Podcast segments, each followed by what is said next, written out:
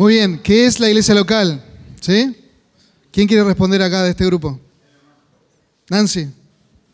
Bueno, yo acá anoté, eh, la iglesia local es el lugar donde se, lo- se congregan las personas que se reúnen para adorar al Señor, un grupo de creyentes. Muy bien, bárbaro. Buen trabajo. Vamos por acá. Acá tenemos la definición acá, ¿sí? El pueblo escogido por Dios. Muy bien, el pueblo escogido por Dios. Muy bien. ¿Qué más tenemos por acá? A ver acá este grupo. Que están acá temerosos acá. Ah, bueno. primero vamos a ver primero ellos. Ahí iba a decir. Luis. Es el lugar donde se congrega un grupo de personas redimidas y salva por Cristo, que forman parte del cuerpo de Cristo. Muy bien. Buena definición. A ver por acá, Patricia. Eh, un grupo de personas que han creído en Jesucristo, que se congregan en un mismo lugar con el fin de adorar a Dios y edificarse mutuamente, siguiendo la sana enseñanza del Evangelio, viviendo una cultura de discipulado, cumpliendo además con la gran comisión. Excelente, una definición grande, ¿eh? Muy bien. Bueno, ¿cuál de las tres va a dar la clase el domingo que viene? Vamos a ver acá. Gabriel. Ah, bueno, acá con va agregamos. Es el cuerpo visible del Señor y quienes la componen. Muy bien. Los miembros que la componen. Muy bien. Está bien. Lindas definiciones. A ver, este grupo de acá, el último. Alex. Eh, grupo de creyentes que se congregan en una zona específica para adorar y glorificar a Dios en la comunión por el Espíritu. Bueno, varias definiciones tenemos, ¿sí? Y, y algunas eran bastante profundas, otras más livianitas, pero eran, son buenas definiciones de lo que es la iglesia local. Hay muchos, como les decía al principio, como esta persona que me encontré, que piensan que la iglesia ha perdido el camino, que piensan que la iglesia eh, no es parte ya de la comunidad, que no, que no importa cómo, si, si pertenecemos o no a una iglesia local. Lo que vale es Jesús. Y algunos se toman de lo que el Señor Jesús dijo, ¿sí? Lo que el Señor Jesús dijo, donde están dos o tres reunidos en mi nombre, así yo estoy. Así que yo sigo a Jesús y lo sigo a mi manera, no importa tanto la iglesia. La iglesia es un invento de hombres, como decía recién. La iglesia es un grupo, algunos dicen, son hipócritas, porque están ahí y se hacen los santitos. No nos hacemos los santitos. Somos santos por Cristo y sabemos de nuestro pecado, como veíamos recién, y clamamos al Señor que nos limpie, que nos purifique. Hipócritas es ser santurrones y decir, no hemos pecado. Así que cuando alguien te diga que son hipócritas, decile, hay un lugar para vos también. ¿Mm? Vení a la iglesia. Así que podemos pensar un montón de definiciones, pero tenemos que ir a la escritura. Y esa es nuestra intención a lo largo de estas clases, ver y ir respondiendo estas preguntas.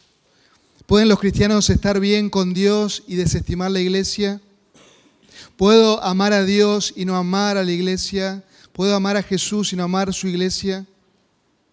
¿Es válida mi mala experiencia con iglesia? Quizás estás aquí fuiste abusado espiritualmente por iglesias que se dicen cristianas pero que no lo son, y fuiste abusado. ¿Es mala, es válida tu mala experiencia o la experiencia de otros para decir la iglesia no es relevante para mí? ¿Es válido eso? ¿Es la postura que un cristiano debe tomar? No, debemos ir a la escritura y ver lo que ella nos enseña en cuanto a la iglesia, en cuanto a la iglesia. Así que a lo largo de estos domingos, y yo simplemente voy a dar como una pequeña introducción de lo que el Señor Jesucristo definió como su iglesia. Y para eso vamos a ir a Mateo, Mateo capítulo 16. Los tienen ahí, pero les animo a que buscarlo, les animo a anotar en sus cuadernos. Mateo 16. Y vamos a hacer lectura de estos textos. Mateo 16, 13, hasta el 20.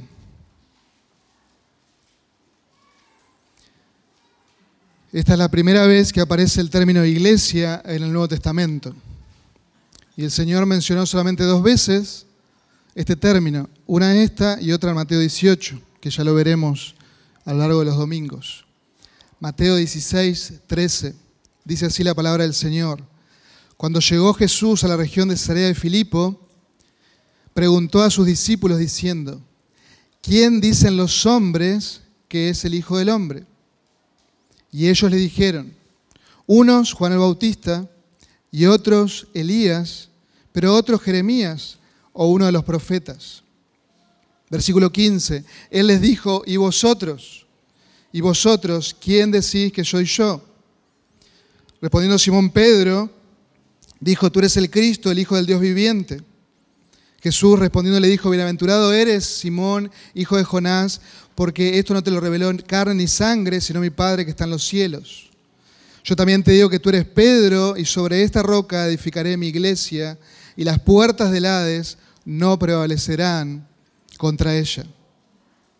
Yo te daré la llave del reino de los cielos, y lo que ates en la tierra será atado en los cielos, y lo que desate en la tierra será desatado en los cielos.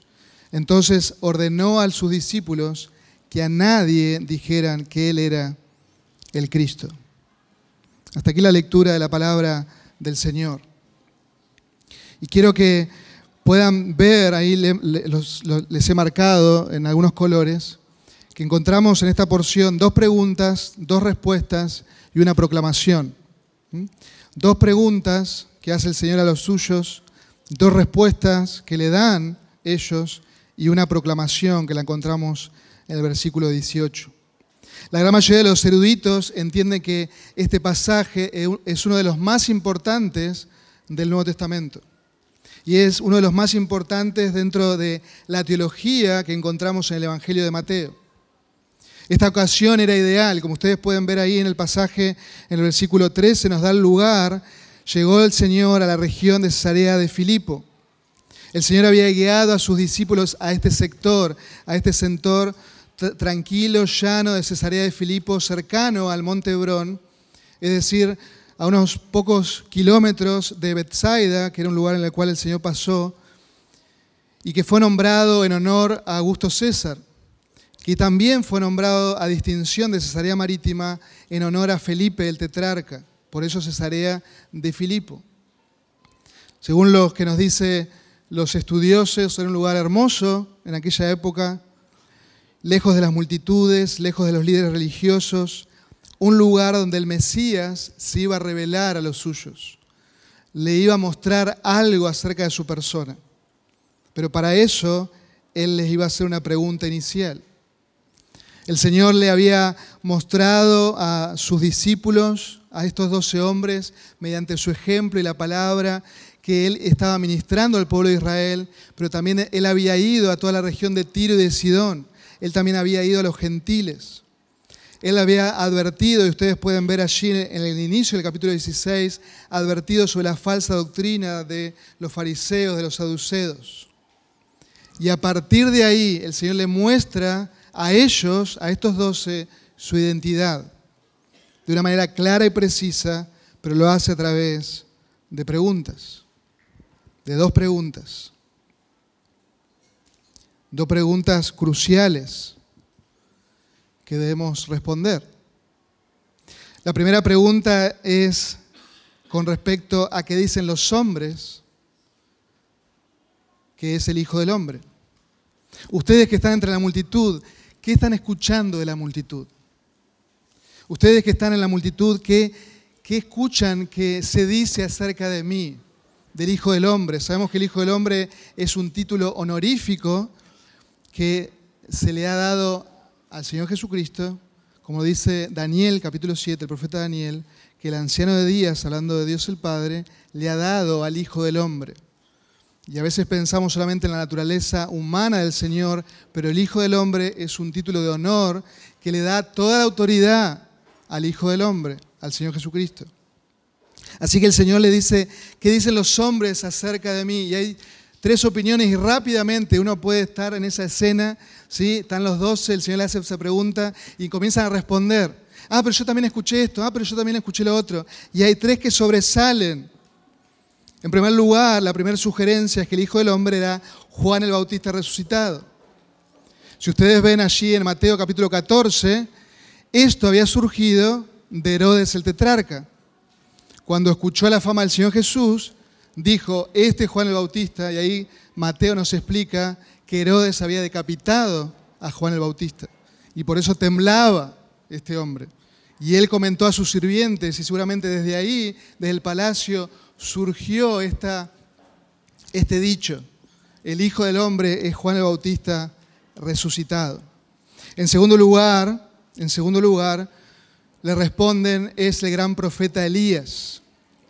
Y Elías fue un gran profeta, claramente. Había realizado grandes milagros, era un gran mensajero. Era un hombre que habló la verdad, pero en un momento Elías flaqueó lo que no hizo nuestro Señor. Y como dice Evis Caraballosa, Elías obtuvo muchas victorias derramando sangre de otros. Pero el Señor Jesucristo obtuvo la gran victoria sobre el pecado, la muerte y Satanás mediante el derramamiento de su sangre. Así que el Hijo del Hombre tampoco es Elías. La tercera sugerencia que le dicen los discípulos es Jeremías. Y muchos opinaban esto. Muchos opinaban esto porque los libros no canónicos, ¿sí? tanto Segunda Macabeos como Segunda Esdras, mencionaba que el profeta Jeremías iba a resucitar y estos libros decían que iba a proclamar la verdad de Dios. Entonces en la mente judía estaban estos libros en sus mentes y era algo que se corría a vos, entonces rápidamente decían, es Jeremías, el gran profeta, el profeta llorón, aquel que estuvo delante de los líderes religiosos, de los sacerdotes, que proclamó la verdad y que fue aquel que dio su vida por la verdad. Así que el Hijo del Hombre es Jeremías para muchos, pero claramente no era así. Cuando uno lee Jeremías 31, uno ve como el, el varón de dolores, Jesucristo, él iba a inaugurar, iba a inaugurar el nuevo pacto en su sangre. Jeremías habla del nuevo pacto y el Hijo del Hombre iba a traer perdón y salvación. Y después dice, algunos otros menciona. No sabemos bien cuáles otros. ¿eh? Pero había, había como una pseudo imagen de quién era el Hijo del Hombre. La segunda pregunta que lleva a ellos a reflexionar. Muchas personas están diciendo un montón de cosas según sus razonamientos, pero la pregunta es directa. ¿no? Es como que si yo voy a César y le digo, ¿qué opinas de tal cosa? Eh, bueno, yo escuché de, de fulano, de Mengano, del otro, que me dijo tal y tal cosa. Pero vos, ¿cuál es tu opinión? Vos, ¿qué decís? Es más directo. Vos tenés que reflexionar, vos tenés que pensar. Ya no son lo que vos estás escuchando, es lo que está en tu corazón. Y esta pregunta es crucial. Si estás aquí en esta mañana sin Cristo, es crucial que respondas correctamente. Que no pienses como los dichos populares. Ah, sí, fue un gran profeta. El Señor Jesucristo es mucho más que un gran profeta. Y reflexiona en tu corazón. Y claramente el portavoz del grupo, Pedro, como no podía ser de otra manera, exclama, versículo 16, tú eres el Cristo. Tú eres el Cristo, el Hijo del Dios viviente. Él responde en nombre de todo el grupo. Tú eres el Cristo. Las multitudes dicen, vos sos el precursor del Mesías, vos sos uno de los profetas que va preparando el camino. Pero nosotros decimos, no, tú eres el Cristo, tú eres el Mesías, tú eres el Hijo del Dios viviente. Tú eres el enviado del Padre.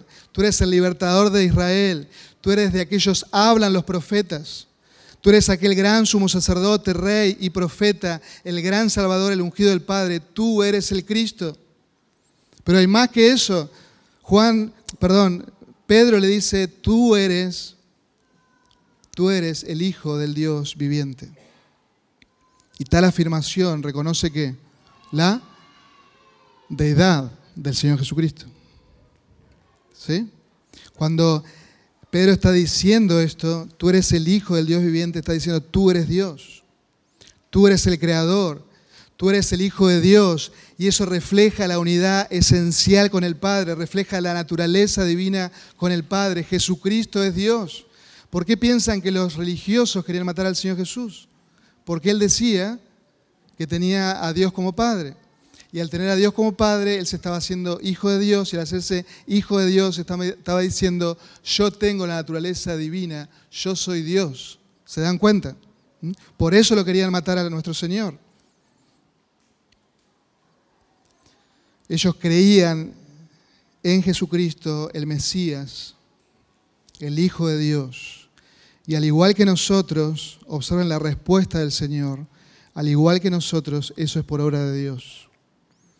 Esta conclusión que tiene Pedro, al igual que nosotros, es por obra de Dios. Observen el versículo 17. Respondiendo el Señor le dijo, Bienaventurado eres Simón, hijo de Jonás, porque esto no te lo reveló carne ni sangre, sino mi Padre que está en los cielos. Nosotros somos bienaventurados, creemos y confesamos que Jesucristo es Dios, que Jesucristo es el Mesías, el Salvador, y somos realmente felices en Él. Y esto no nos reveló carne y sangre, sino nuestro Padre que está en los cielos. Como, leíamos hoy en Corintios, fue Dios quien abrió nuestro entendimiento para que veamos la, que, la belleza de Cristo. Nuestros ojos estaban cegados, pero hubo un momento que Dios dijo, sea la luz en la vida de Hernán. Y él se vio pecador y vio a Cristo. Sea la luz en la vida de Eli. Sea la luz en la vida de, de Johnny. Y así cada uno de los hijos de Dios que están aquí. Es por obra del Señor, por obra suya que nosotros estamos en Cristo Jesús. El Padre es quien revela al Hijo, el Padre es quien muestra al Hijo, el Padre es quien muestra al Hijo a través de las páginas del Evangelio. Y uno puede ver en los Evangelios que el Padre es revelado y mostrado y muestra al Hijo y a través del Hijo mismo. A través del Hijo mismo.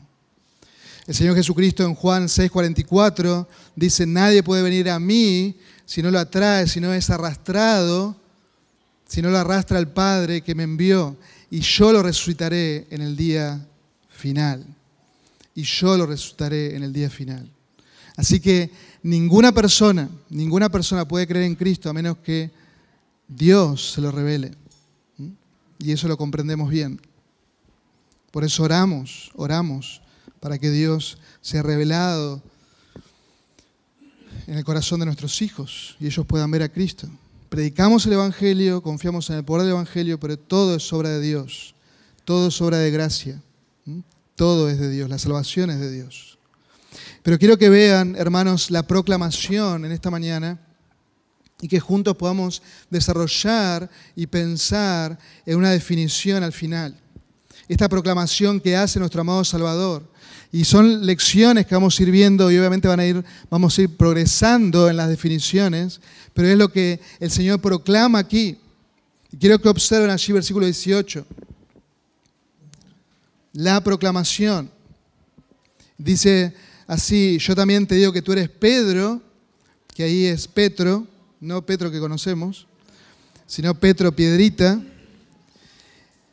Y después dice, y sobre esta roca es, ahí cambia, es Petra, roca, montaña, pico rocoso, edificaré mi iglesia y las puertas del Hades no prevalecerán contra ella.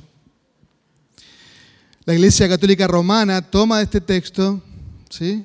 Y dice, bueno, es sobre Pedro, que fue el primer papa, es que el Señor va a edificar su iglesia, porque es lo que dice el texto. Pero es una mala interpretación del texto porque las palabras no son iguales. Él está hablando de una piedrita pequeña, que es Petro, ¿eh? y él usa, el gran maestro, nuestro Señor, usa, intercambia estas palabras y después usa roca, Petra, una roca, montaña o pico rocoso. Y quiero que se imaginen esto, ¿sí? Porque puede haber dos interpretaciones de, este texto. ¿Quién está? Vení, César, está acá, perdón. Imagínense esto, ¿no?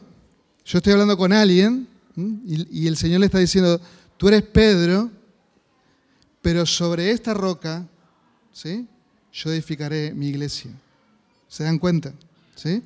El diálogo que a veces nos vemos ese, esa imagen, ¿no? Pensamos que son palabras frías ahí, pero hay un diálogo que el Señor está teniendo con Pedro. ¿eh? Tú eres Pedro, tú eres esa piedra pequeña, pero sobre esta roca yo voy a edificar mi iglesia.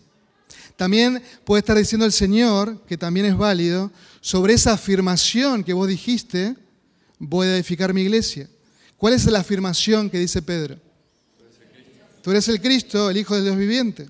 Y claramente las dos cosas, tanto Cristo mismo como esa definición de Cristo mismo, se edifica la iglesia. ¿Sí? Gracias. Después te pagamos. ¿Se entiende? ¿Sí? Entonces, lo que el Señor le está diciendo aquí y quiero que vean esas características de la iglesia y por qué vos, si amás a Cristo, debes amar profundamente a su iglesia. Debes amarla. Como veíamos en Efesios 5 el domingo pasado, Cristo se dio a sí mismo por su iglesia. Él la ama, Él la rescató, es su pueblo. El Señor nos ha salvado individualmente, pero ha salvado un pueblo. Somos parte de ese pueblo y es la iglesia. Es la iglesia. Así que entendiendo correctamente este texto, tú eres Pedro, pero sobre esta roca yo voy a edificar mi iglesia y las puertas del Hades no, van a prevalecer contra ella. Quiero que veamos rápidamente cinco características de la iglesia. ¿Sí? En primer lugar, ¿cuál es el fundamento? Ya lo hemos mencionado. Jesucristo es el fundamento, la piedra angular. Es el fundamento, es la palabra viva de la cual da testimonio la palabra escrita, la cual fue inspirada por Dios y escrita por quién? Por los apóstoles. La, verdad revelada de Dios vino a través de estos apóstoles autorizados, exclusivos. ¿sí? El evangelio exclusivo viene de parte de los apóstoles. Si viene el evangelio por otro lado, mm, tened cuidado. ¿sí? Vamos a ver algunos textos para que anoten.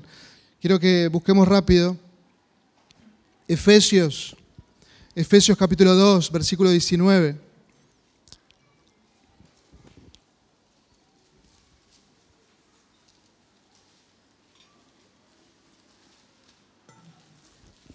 Efesios 2, 19.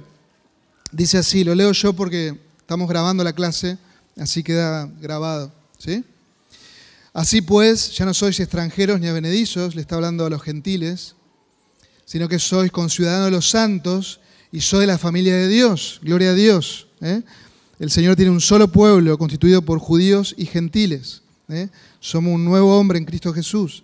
Versículo 20, edificados sobre el fundamento de los apóstoles y profetas, siendo Cristo Jesús mismo la piedra angular, esa, esa roca, esa montaña, ese pico rocoso, siendo Él mismo la piedra angular, en quien todo el edificio bien ajustado, va creciendo para ser un templo santo en el Señor, en quien también vosotros sois juntamente edificados para morada de Dios en el Espíritu.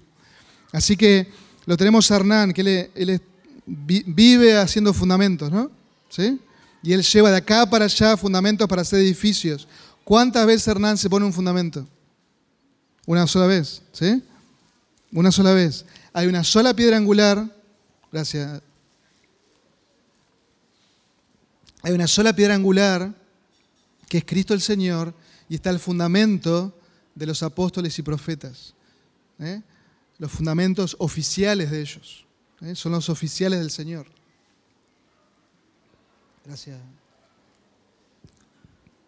Otro texto más, para que anoten. 1 Corintios 3, 10.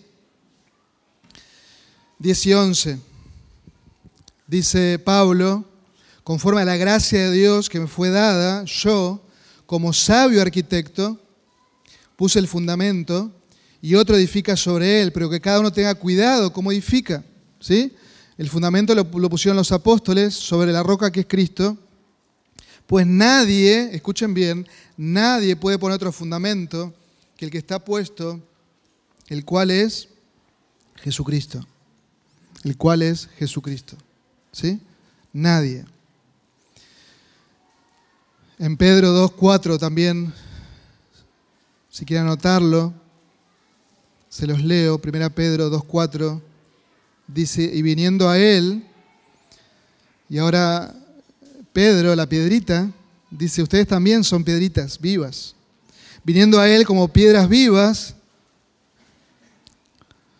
viniendo a él como, perdón, viviendo a él como, como piedra viva, hablando de Cristo, desechada por los hombres, pero escogida y preciosa para dos, ustedes también, ahí está lo que les decía, como piedras vivas, sean edificados como casa espiritual para un sacerdocio santo, para ofrecer un sacrificio espiritual es aceptable a Dios por medio de Jesucristo. O sea, tenemos una piedra viva que es Cristo el Señor. Tenemos el fundamento apostólico y nosotros como piedras vivas, ¿sí? debemos ver cómo estamos edificando. Y por eso debemos tener una eclesiología sana y saber que hay un solo fundamento en la iglesia que es Cristo el Señor. Amén. Es Cristo el Señor. Muy bien, en segundo lugar, la seguridad. Quiero que vean la seguridad de nuestro Señor Jesucristo que Él va a edificar su iglesia. La seguridad del Señor Jesucristo. Él edificará su iglesia. Tenemos plena certeza que Él edificará su iglesia. Aquel que dio su vida por la iglesia, el Hijo del Dios viviente, que dio su vida por los suyos, Él la edificará. Nosotros los que estamos aquí podemos prometer un montón de cosas. ¿sí? Le prometemos a nuestros hijos, mañana te prometo que vamos a ir al parque. Y mañana que sucede, llueve y no podemos ir al parque. ¿Rompimos la promesa? Sí, por el tiempo pero no, sabemos nada del tiempo. ¿Sí? No controlamos el tiempo. Pero el Creador controla todas las cosas. Y si Él dice que va a edificar la iglesia, Él la va a edificar. ¿Sí o no? Amén. Confiamos en eso. No confiamos en nosotros mismos. No confiamos en nuestro, en nuestro, en nuestro buen vocabulario. No confiamos en nuestras habilidades. No buscamos tener estrategias humanas para edificar la iglesia. No, Él me prometió que Él va a edificar su iglesia. ¿Y cómo lo hace? Con creyentes fieles. Con creyentes serios en la palabra. Con creyentes que usan la palabra de una manera certera, que cortan bien la palabra de verdad que cortan bien la palabra de Dios. Y Dios promete y cumple lo que promete. Si Él lo dice, Él lo hace. Él edificará su iglesia y así sucederá. Y tenemos plena seguridad y descansamos, descansamos en su palabra.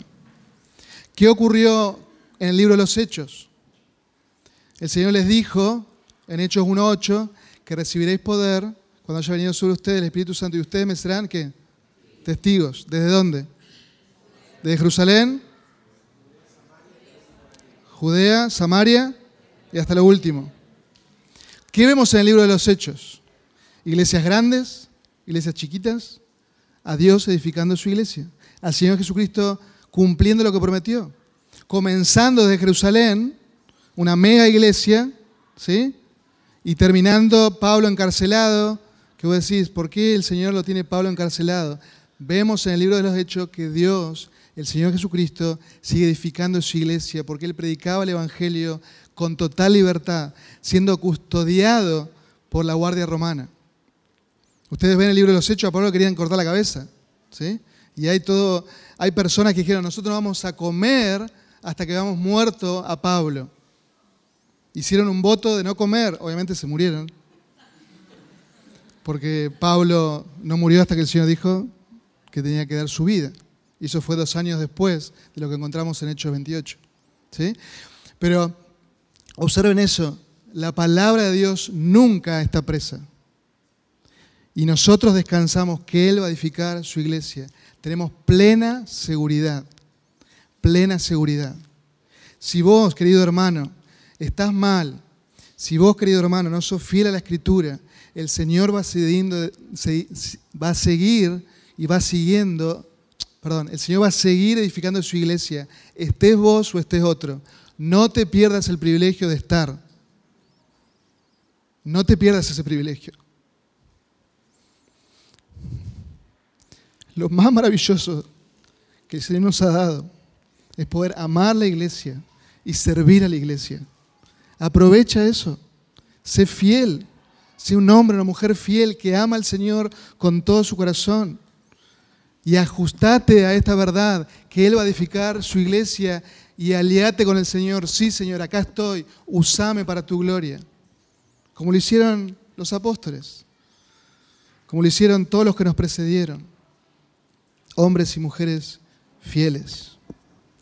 En tercer lugar, quiero que vean ahí, es su iglesia, la pertenencia, su iglesia. Somos suyos y eso es para siempre. Como, como estamos viendo en Juan, hemos sido llamados hijos de Dios y esa adopción es permanente. ¿Mm? Por más que a veces le fallamos, que a veces nos sentimos, Señor, ¿cómo voy a ser tu hijo? Mira cómo me porté, mira cómo le respondí a mi esposa, mira mi actitud, sos hijo, has sido adoptado y esa adopción es permanente. Es su iglesia, le pertenecemos a Él. Él nos buscó, Él nos compró, somos suyos, somos suyos. Y quiero que piensen en un relato que conocemos muy bien, en Hechos 8. ¿sí? En Hechos 8 hay una transición, aparece alguien ahí. Y ese alguien es Saulo de Tarso. ¿Y qué está haciendo Saulo de Tarso ahí? Está persiguiendo la iglesia. ¿sí? Y dice en el 8.1, en aquel día se desató una gran persecución contra de la iglesia en Jerusalén. Y fueron esparcidos por las regiones de Judea y de Samaria, excepto los apóstoles. Algunos hombres piadosos sepultaron a Esteban y lloraron a gran voz por él. ¿Recuerdan lo que había ocurrido? ¿Sí? A este diácono. Pero Saulo, escuchen bien como lo dice Lucas, Saulo, Saulo de Tarso, hacía estragos en la iglesia, entrando en las casas y arrestando a hombres y mujeres, los echaba en la cárcel. Él hacía estragos, este hombre, Saulo de Tarso, hacía estragos. ¿Qué sucede en Hechos 9? En Hechos 9 va este hombre y quiere seguir haciendo estragos en Damasco, en esta ciudad. Él tiene cartas, carta para que cristiano que vea, sácate a la cárcel o poder matarlo, lo que sea. ¿Sí? Y en Hechos 9 vemos que se le presenta al Señor Jesucristo resucitado y él cae en tierra y el Señor proclama esto. Observen la pertenencia. ¿Sí? Saulo, Saulo, ¿por qué me persigues? No dice, Saulo, Saulo, ¿por qué estás persiguiendo a la iglesia? Saulo, Saulo, ¿por qué estás persiguiendo a estos cristianos? No, Saulo, Saulo, ¿por qué me persigues?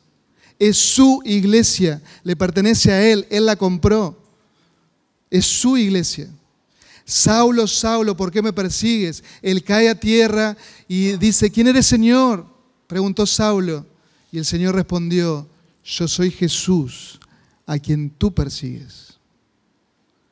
Vos te metés con mi iglesia, te estás metiendo conmigo.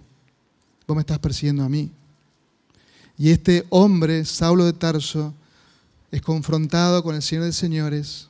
Él se humilla delante del Señor. El Señor transforma su corazón. Y este que había perseguido a la iglesia, ahora es Pablo, el apóstol el que dio su vida por su Señor, que a él le incomodaba ser llamado apóstol porque había perseguido a la iglesia de Cristo. ¿Ven la gracia de Dios ahí? Gloria a Dios. Gloria a Dios por el Evangelio. Y gloria a Dios porque le pertenecemos. Porque le pertenecemos. Así que hermanos, cuando vos hablas mal de la iglesia, te estás metiendo en graves problemas. Porque estás hablando mal de su iglesia. Mucho cuidado. Por eso el Señor es muy severo a la hora de la murmuración, del chisme. Como veíamos hoy, el padre del chisme es el diablo. Ojo, no murmures contra la iglesia, no murmures contra el Señor. Ten mucho cuidado, es su iglesia, es su iglesia. En cuarto lugar,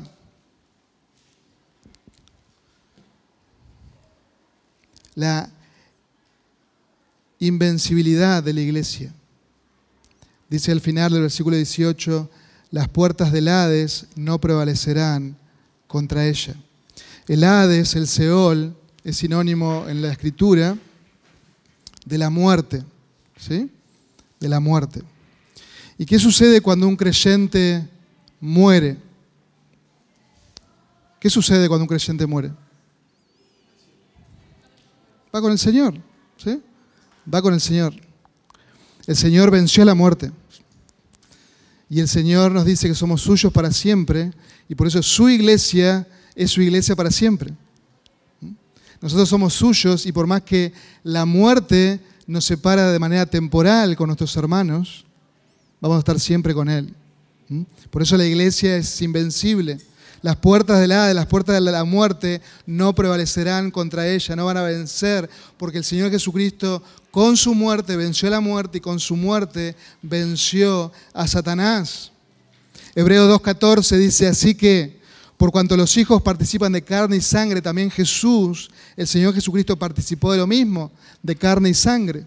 Él se humanó, Él se humanó, para anular mediante la muerte el poder de aquel que tenía el poder de la muerte, decía el diablo, y librar a los que por el temor a la muerte estaban sujetos a esclavitud durante toda su vida.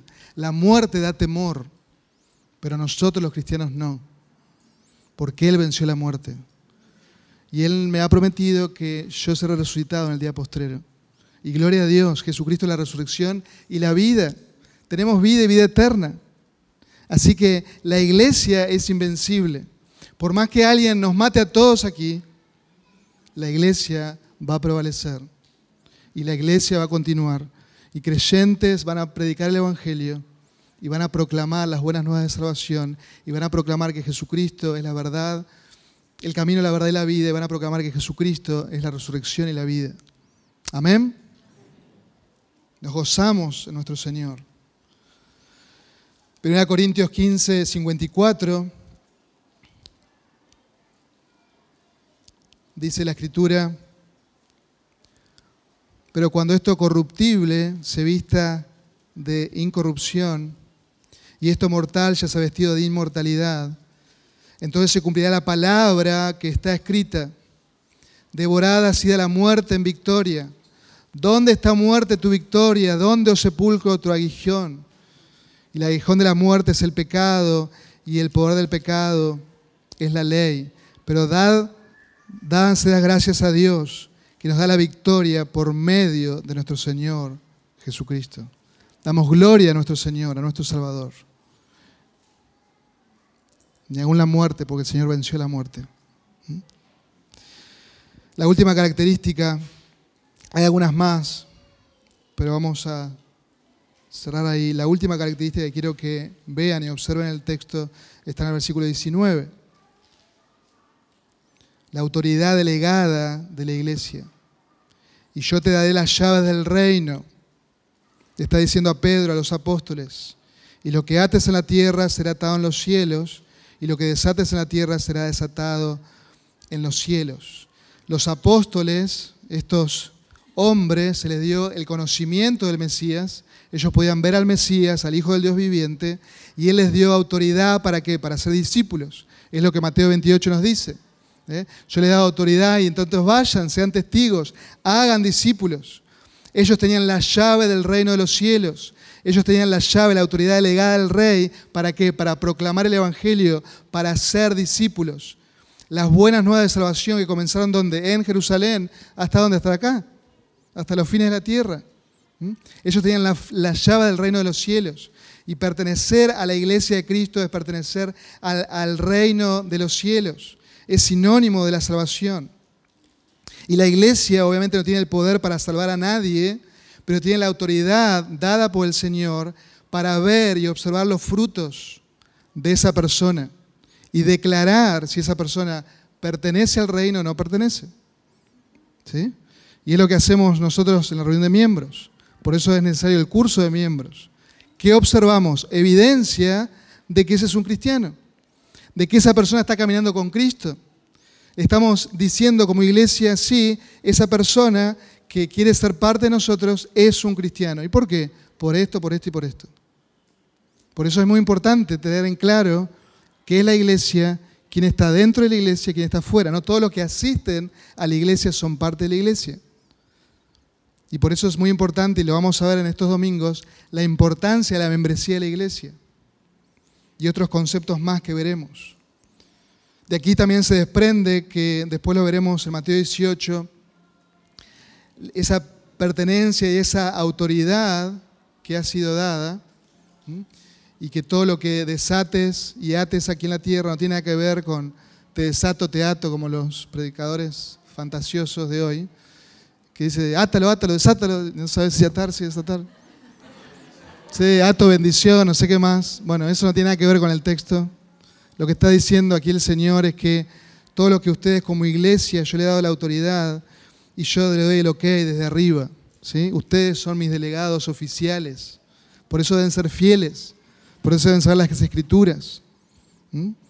Porque todo lo que ustedes hagan tienen mi, mi, condición, mi ok o no, mi aprobación o no. ¿sí? Pero después lo vamos a ver más. Ahí en Mateo 18 también lo habla cuando habla de la disciplina en la iglesia. ¿Sí? Muchos temas, ¿eh? para mover de a poco. Bueno, teniendo todo esto en mente, que le, le he mencionado, nosotros hicimos brevemente el ejercicio de preguntarnos qué es la iglesia local. Y aquí tenemos una definición ¿sí? de lo que es la iglesia local extraída de estos textos. ¿sí? Hay otras definiciones. ¿eh? Aquí, por ejemplo, no estamos hablando del cuerpo de Cristo. ¿sí? Y hay otras definiciones que vamos a ir viendo de manera progresiva, así que tengan paciencia. ¿eh? Pero del texto que hemos visto hoy, del Mateo 16, surge esta definición. ¿sí? Así que alguien que la quiera leer, por favor, con el micrófono. Levanten su mano y le alcanzo el micrófono. ¿Sí?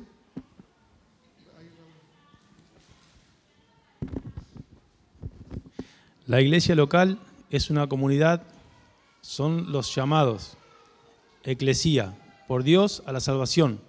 Son bienaventurados, han creído en Jesucristo, el Hijo del Dios viviente, siendo edificados sobre el fundamento apostólico, plenamente seguros en Él, y que hacen discípulos bajo su autoridad.